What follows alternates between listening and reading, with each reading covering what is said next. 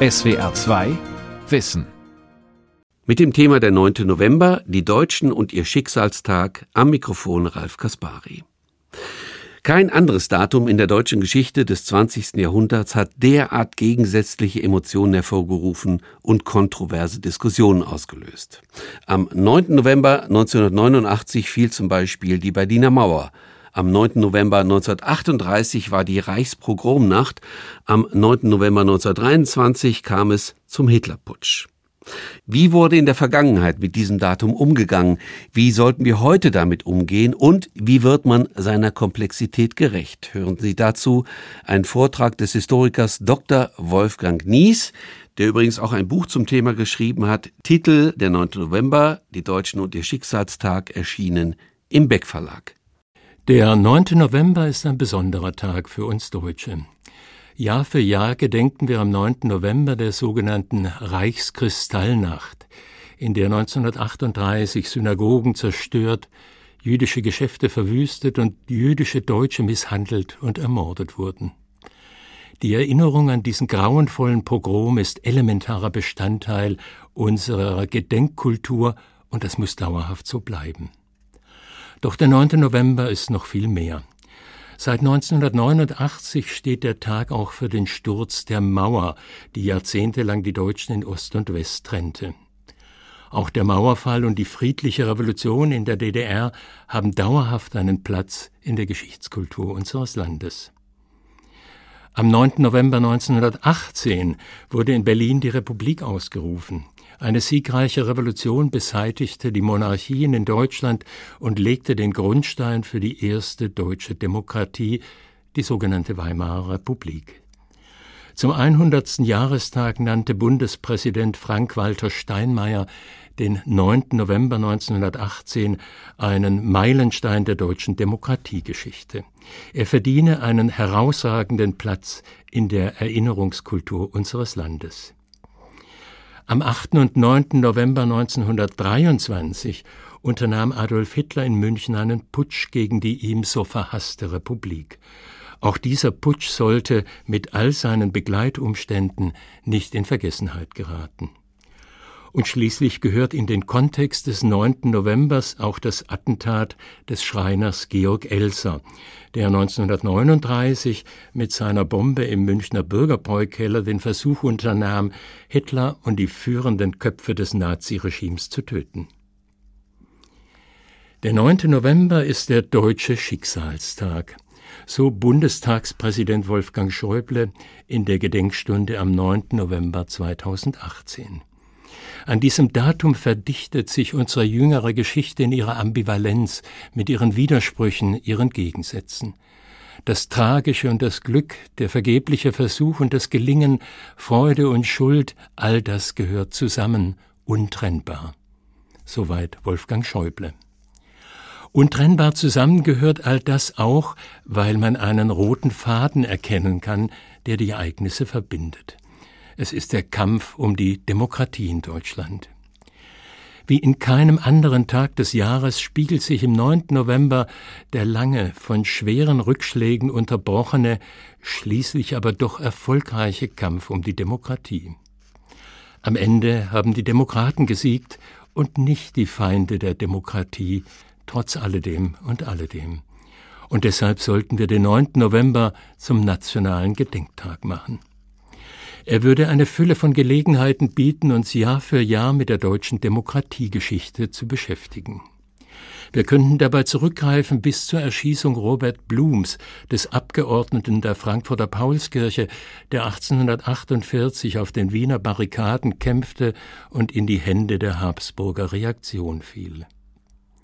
Wir sollten dabei auch die Geschichte des 9. Novembers als Gedenktag einbeziehen, denn seit 1919 wird mit Erinnerungen und Rückblicken am 9. November immer auch Politik gemacht. Ausgangspunkt ist die Novemberrevolution 1918, die am Ende eines langen und schließlich verlorenen Krieges wie eine Welle vom Norden her über das Deutsche Reich rollt. Matrosen, Arbeiter und Soldaten bringen innerhalb weniger Tage die Monarchien zu Fall und übernehmen die Macht.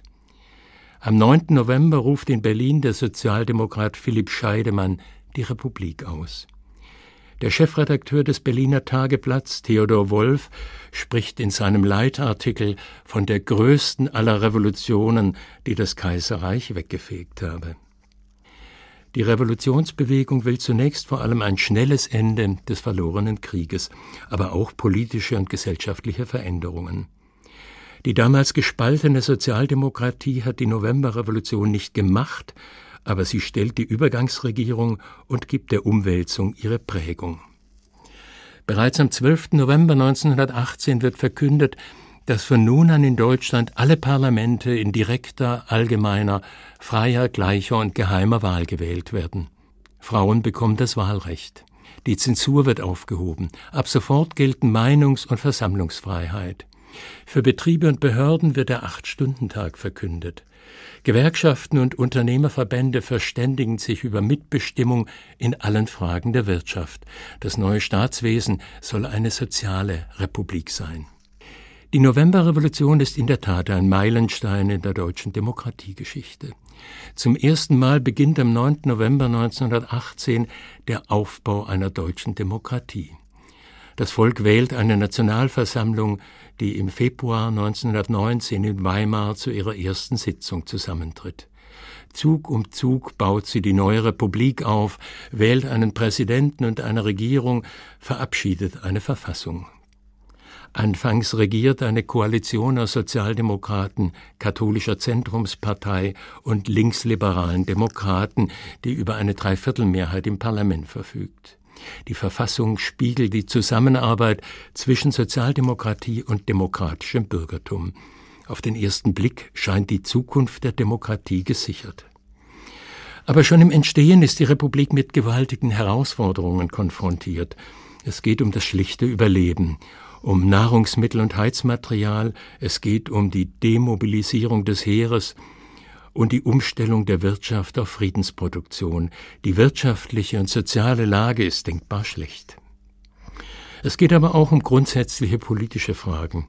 Die radikale Linke lehnt eine parlamentarische Demokratie rundweg ab, bleibt damit aber eine kleine Minderheit innerhalb der Revolutionsbewegung. Dennoch kommt es zu Aufständen und Streiks, die im Auftrag der Regierung von Freikorps und letzten Einheiten der alten kaiserlichen Armee niedergeschlagen werden. Dabei gehen sie vielfach mit äußerster Brutalität vor. Bis in die 80er Jahre wird in der DDR die Legende verbreitet, die Sozialdemokraten hätten die Revolution verraten. Die größere Gefahr kommt allerdings von rechts. Die alten Militärs verbreiten schon bald die Legende, die Novemberrevolution sei der Dolchstoß in den Rücken des kämpfenden Heeres gewesen, ohne sie hätte der Krieg vielleicht noch gewonnen werden können.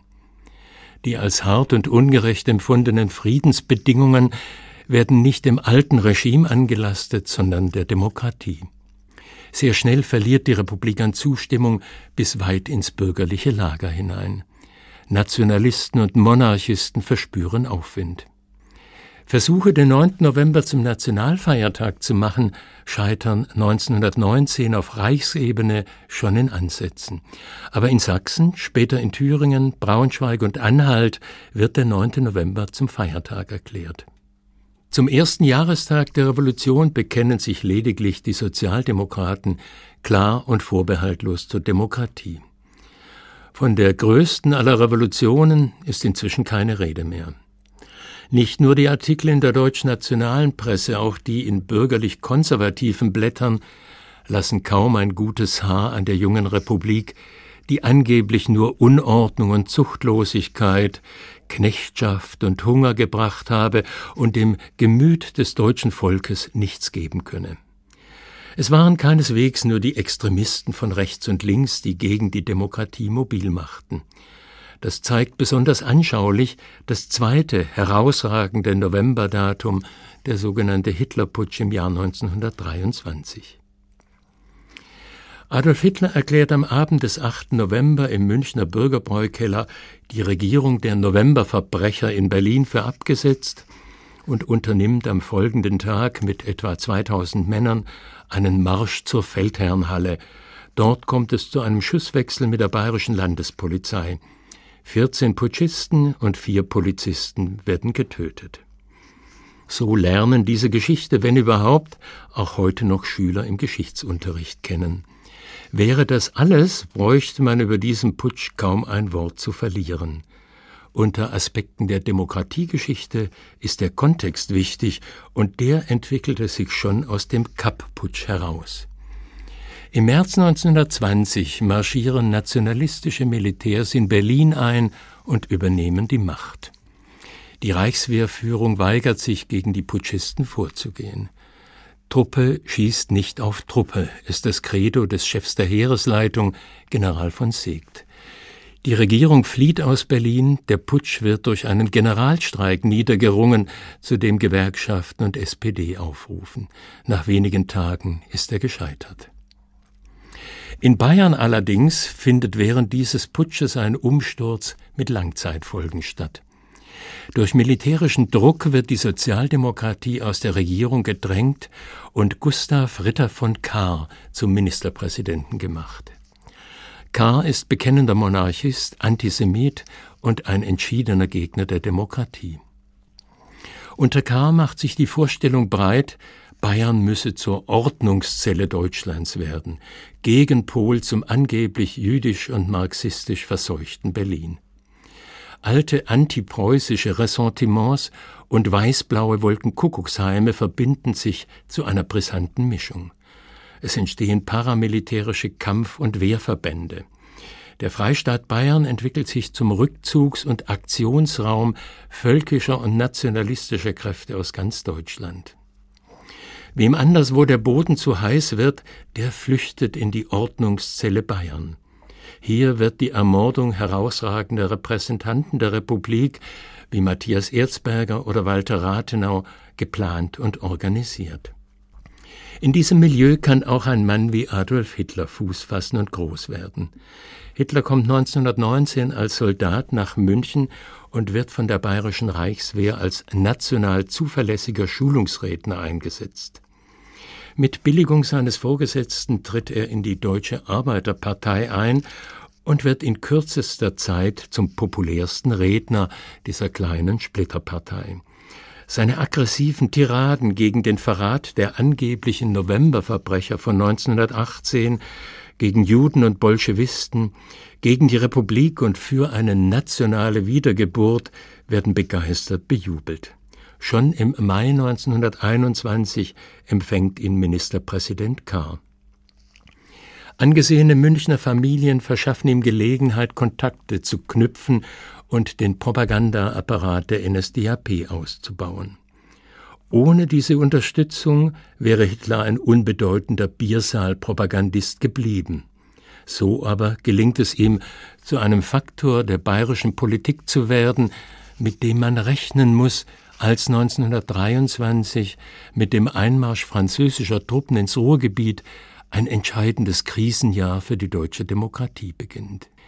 Die Empörung über den Einmarsch ist groß und die Reichsregierung ruft zum passiven Widerstand auf.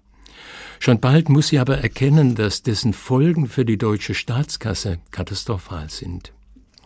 Die ohnehin schon hohe Inflation nimmt gewaltig Fahrt auf, und doch ist eine Beendigung des passiven Widerstands nicht denkbar, ohne die gesamte nationale Rechte in Aufruhr zu bringen. Davor schreckt die bürgerliche Regierung zurück. Im Sommer treibt das Land in eine Hyperinflation mit gigantischen Ausmaßen. Nach Unruhen und Plünderungen kommt es zur Bildung einer großen Koalition, die von der Deutschen Volkspartei bis zur SPD reicht. Gustav Stresemann wird Reichskanzler und beendet den passiven Widerstand. Die nationale Rechte tobt nicht nur gegen diesen schmählichen Verrat, sie will die Krise zur Beseitigung der verhassten Demokratie nutzen. In Berlin denken deutschnationale Kreise an ein Direktorium, das ohne jede parlamentarische Kontrolle regieren soll. In Bayern plant der inzwischen als Generalstaatskommissar regierende K. die Berliner Regierung durch ein massives Aufgebot von Bewaffneten an der bayerischen Nordgrenze unter Druck zu setzen und zum Rücktritt zu bewegen. Wenn nötig, soll mit einem Marsch auf Berlin gedroht und eine nationale Diktatur erzwungen werden. Die gewaltigen bayerischen Wehrverbände, die von der Reichswehr insgeheim, aber mit Billigung der Regierung ausgebildet werden, sollen die bayerische Reichswehrdivision verstärken. Kahr steht in Kontakt zu den Verschwörern im Norden. Er weiß, dass auch General von Seeckt auf eine nationale Diktatur hinarbeitet. Ende Oktober 1923 ist alles bereit zum Losschlagen, doch dann beginnt Kahr zu zögern. Seegt hat ihn dringend gebeten, noch etwas abzuwarten, versichert aber in einem persönlichen Brief, dass er mit Kars Zielen völlig übereinstimme. Während Kahr nun bremst, fürchtet Hitler ausgebotet zu werden. Er versteht Kars Zögern nicht und steht unter dem Druck seiner eigenen Männer, die sich nicht wochenlang in Alarmbereitschaft halten lassen. So entscheidet er sich am 8. November vorzupreschen, Karl vor vollendete Tatsachen zu stellen und ihm so den Sprung zu erleichtern, nun aber unter seiner Hitlers Führung. Hitler ist völlig klar, dass er ohne die bayerische Reichswehr und die bayerische Landespolizei auf verlorenem Posten stünde. Der Putsch ist gescheitert, als sich K. in der Nacht von ihm distanziert. Der sogenannte Marsch auf die Feldherrnhalle am 9. November ist ein bewaffneter Demonstrationszug ohne Sinn und Verstand. Hitler verbindet damit allenfalls die vage Hoffnung, die begeisterte Zustimmung der Münchner Bürger könnte Reichswehr und Landespolizei doch noch auf seine Seite bringen. Doch davon kann keine Rede sein. Es ist nicht in erster Linie der dilettantische Putschversuch Hitlers, an den wir mit Blick auf den 9. November 1923 erinnern sollten, sondern vielmehr die Politik der höchsten Repräsentanten des Freistaats Bayern, die im Herbst 1923 fest entschlossen waren, die parlamentarische Demokratie durch eine nationale Diktatur zu ersetzen. Die Münchner Kreise, die Hitler groß gemacht haben, verdienen unsere Aufmerksamkeit. Der Antisemitismus, der in der bayerischen Hauptstadt auch ohne Hitler grassierte, die nationalistische und monarchistische Rechte, die Hitler für ihre eigenen Ziele einspannen wollte, weil angeblich nur er in der Lage sei, die Arbeiter dem Marxismus zu entreißen und wieder für die nationale Sache zu begeistern. Der erste Versuch endete 1923 in einem Fiasko, der zweite Versuch 1933 in der Katastrophe. Dass ein zweiter Versuch überhaupt möglich wurde, verdankte Hitler auch der bayerischen Justiz. Die war bestrebt, die Hintergründe des Putsches möglichst im Dunkeln zu lassen. Hitler wird lediglich zu fünf Jahren Festungshaft verurteilt, zur geringstmöglichen Strafe bei Hochverrat. Im Urteil wird ihm und den Mitangeklagten bescheinigt, dass sie, ich zitiere, bei ihrem Tun von rein vaterländischem Geiste und dem edelsten, selbstlosen Willen geleitet waren. Zitat Ende. Eine Abschiebung des österreichischen Staatsbürgers Hitler, die nach dem Gesetz zum Schutz der Republik zwingend erfolgen müsste, lehnt das Gericht ab.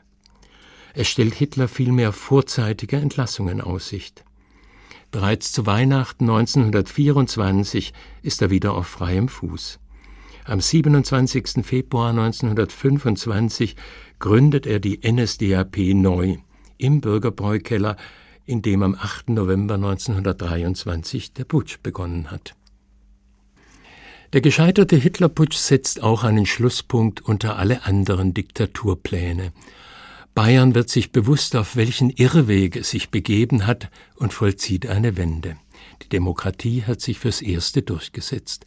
Die Weimarer Republik stabilisiert sich. Es beginnt die Phase des Aufbruchs und der Neuerungen. Es beginnen die goldenen Zwanziger Jahre. Allgemein akzeptiert ist die Republik dennoch nicht.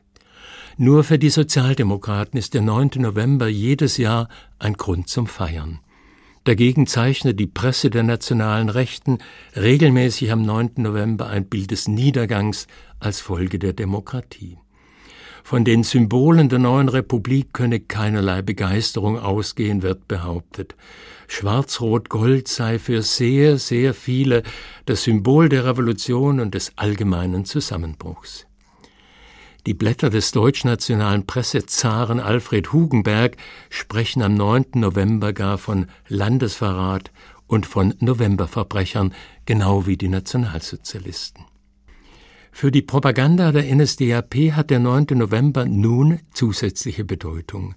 Hitler macht ihn zum Trauertag der Bewegung, an dem der Märtyrer und Helden gedacht wird, die 1923 vor der Feldherrnhalle gefallen seien. Ein völlig sinnloses Unternehmen deutet die NS-Propaganda zum Heldenepos um. Nach dem Machtantritt Hitlers stilisiert sie es sogar zum Opfergang, der den großen Sieg von 1933 erst möglich gemacht habe. Jedes Jahr werden nun am 8. und 9. November in München mit einer gigantischen Inszenierung die Blutzeugen der Bewegung geehrt. Auf dem Königsplatz baut man Ehrentempel für sie, in denen sie angeblich ewige Wache halten. Hitlers geschichtspolitischer Umgang mit dem 9. November ist perfide und verlogen, aber äußerst wirkungsvoll. Der 9. November avanciert zum höchsten Feiertag im nationalsozialistischen Jahreskalender. Aus dem ganzen Reich kommt das Führungspersonal der Partei nach München, um dabei zu sein und um Hitler höchstpersönlich zu begegnen, denn der ist bis in den Zweiten Weltkrieg hinein stets Mittelpunkt der Feierlichkeiten. Ausgerechnet am 9. November 1938 stirbt dann der Legationssekretär, den ein jüdischer Jugendlicher in der deutschen Botschaft in Paris mit Schüssen verletzt hat. Das bietet die Gelegenheit, einen Pogrom gegen die deutschen Juden auszulösen, den führende Nazis, allen voran Josef Goebbels, stimmungsmäßig schon seit Monaten vorbereiten. Es geht darum, die schon seit Jahren entrechteten und drangsalierten jüdischen Deutschen mit aller Gewalt aus dem Land zu treiben, ohne dass sie eventuell vorhandenes Vermögen mitnehmen können. In panischer Not sollen sie nach dem Pogrom fliehen und möglichst alles zurücklassen. Der 9. November bietet eine ideale Plattform, um einen solchen Pogrom als Zorn des empörten Volkes zu inszenieren, vielleicht sogar die einzige im ganzen Jahresverlauf. Beim Empfang im alten Rathaus am Abend kann Goebbels den nationalsozialistischen Unter- und Nebenführern den Auftrag dazu erteilen, ohne dass er das ausdrücklich formuliert. Hier verstehen alle, was von ihnen erwartet wird und setzen in Gang, was wir heute mit Ekel, Fassungslosigkeit und tiefster Scham nur als Rückfall in die Barbarei bezeichnen können. Es sind beileibe nicht nur SA-Schläger, die sich an der Gewaltorgie beteiligen. Zehn Prozent der Bevölkerung sollen nach neueren Schätzungen auf die eine oder andere Weise mitgemacht haben. Zur Wahrheit gehört aber auch, die Mehrheit der Deutschen lehnt den Pogrom ab. Die furchtbaren Bilder dieser Nacht und des folgenden Tages stoßen auch viele ab, die grundsätzlich mit der Entrechtung und Verfolgung der Juden in Deutschland einverstanden sind. Das Regime reagiert darauf. Der Novemberpogrom war der furchtbarste und zugleich der letzte Ausbruch des Schläger- und Radau-Antisemitismus in Deutschland. Danach wird nicht mehr in aller Öffentlichkeit gebrandschatzt, geprügelt, geplündert und gemordet, sondern in Konzentrationslagern, später in Vernichtungslagern im Osten. Der 9. November des folgenden Jahres steht für ein anderes Kapitel, an das wir dauerhaft erinnern sollten. Weil Hitler zuverlässig jedes Jahr in München ist und am Abend des 8. November im Bürgerbräukeller vor den alten Kämpfern der Partei spricht, sieht der Kunstschreiner Georg Elser darin eine einmalige Gelegenheit für ein erfolgreiches Attentat auf Hitler und andere führende Nazis. Die Geschichte seines Bombenattentats ist in den vergangenen 40 Jahren vielfach beschrieben und auch verfilmt worden. Georg Elser hat gezeigt, was ein Einzelner vermag, wenn er entschlossen ist, Diktatoren entgegenzutreten. Seine Tat ist inzwischen in der deutschen Geschichtskultur angekommen. Es hat allerdings lange gedauert, und nicht nur bei Elser. Auch an die Novemberpogrome wird nach dem Ende der Nazi-Herrschaft zunächst kaum erinnert. Es ist ein mühevoller Weg, bis am 9. November 1978 zum ersten Mal ein deutscher Bundeskanzler bei einer zentralen Gedenkfeier spricht. Dann aber rücken die Novemberpogrome immer stärker ins Zentrum des westdeutschen Gedenkens am 9. November. In der DDR erinnert man zunächst vor allem an die Novemberrevolution, selbstverständlich ganz im Sinne des SED-KPD-Geschichtsbildes, nachdem die Novemberrevolution am Verrat der SPD gescheitert sei. Nur eine marxistisch-leninistische Partei hätte eine wahrhaft sozialistische Revolution erreichen können, so die Lehre der Partei und Staatsführung, die dem Volk jedes Jahr am 9. November verkündet, in der DDR seien nun die Ziele der Novemberrevolution von 1918 verwirklicht. Erst in den späten 70er Jahren beginnt auch die DDR nach und nach ihre historische Verantwortung für die Verbrechen des nationalsozialistischen Deutschland anzunehmen und an den Novemberpogrom zu erinnern. Die friedliche Revolution in der DDR beendet dieses Kapitel der deutschen Geschichte. Der Sturz der Mauer in den späten Abendstunden des 9. November 1989 ist das Ergebnis einer Revolution. Mutige Frauen und Männer haben sich seit Monaten trotz aller Repressalien zusammengefunden und demonstriert. Am Ende fällt das Regime der SED in sich zusammen, unfähig und unwillig Reformen durchzuführen. Wer zu spät kommt, dem bestraft das Leben, schreibt Michael Gorbatschow den DDR-Oberen zum 40. Jahrestag der DDR-Gründung ins Stammbuch, wenige Wochen vor dem 9. November 1989. Wahnsinn war dann das am meisten gestammelte oder auch freudig herausgeschrieene Wort in der Nacht der Nächte vom 9. auf den 10. November. Die Bilder mit den Tanzenden auf der Mauerkrone vor dem Brandenburger Tor, mit den überglücklichen Menschen, die einfach so in den Westen und wieder zurückströmten, gehen um die Welt und signalisieren den Beginn einer neuen Epoche der Weltgeschichte. Unmittelbar nach diesem glücklichsten Tag der Deutschen kommt der Gedanke auf, den 9. November zum gemeinsamen Feiertag der beiden deutschen Staaten zu machen. Sofort gibt es aber auch Bedenken. Wie soll das gehen, an ein und demselben Tag den Mauerfall feiern und der Novemberpogrome gedenken? Nicht nur die Juden in Deutschland fürchten, dass über kurz oder lang die Erinnerung an die grauenvollen Verbrechen ins Abseits geraten könnten. Als bereits nach wenigen Wochen über die Wiedervereinigung der beiden deutschen Staaten gesprochen wird, kommt der 9. November für die verantwortlichen Politiker nicht ernsthaft als Nationalfeiertag in Betracht, obwohl er viele Befürworter aus allen gesellschaftlichen Bereichen findet. Seither sind mehr als 30 Jahre vergangen, in denen manche Befürchtung zerstreut wurde. Es hat sich gezeigt, dass der Novemberpogrom nachhaltig in der deutschen Erinnerungs- und Gedenkkultur verankert ist. Auf vielfältige Weise ist es in den letzten Jahren auch gelungen, zugleich an die Ereignisse des 9. November in ihrer ganzen Breite zu erinnern. Wäre es nicht angesichts dieser Erfahrungen an der Zeit, dem 9. November mehr Gewicht in unserer Geschichtskultur zu geben, ihn zum nationalen Gedenktag zu machen, an dem wir Jahr für Jahr auf vielfältige Weise an den schwierigen, am Ende aber doch erfolgreichen Kampf um die Demokratie in Deutschland erinnern? Demokratie ist auch in Europa, auch in Deutschland keineswegs selbstverständlich und für alle Zeiten gesichert. Sie musste erkämpft und sie muss verteidigt werden, wenn sie Bestand haben soll. Täte es unsere Gesellschaft nicht gut, sich einmal im Jahr auf vielfältige Weise und an vielen Orten mit den historischen Grundlagen unserer Demokratie zu beschäftigen und sich zu demokratischen Werten zu bekennen? Hitler hat seinerzeit den 9. November gekapert und den toten Putschisten aufs Denkmal geschrieben, und ihr habt doch gesiegt.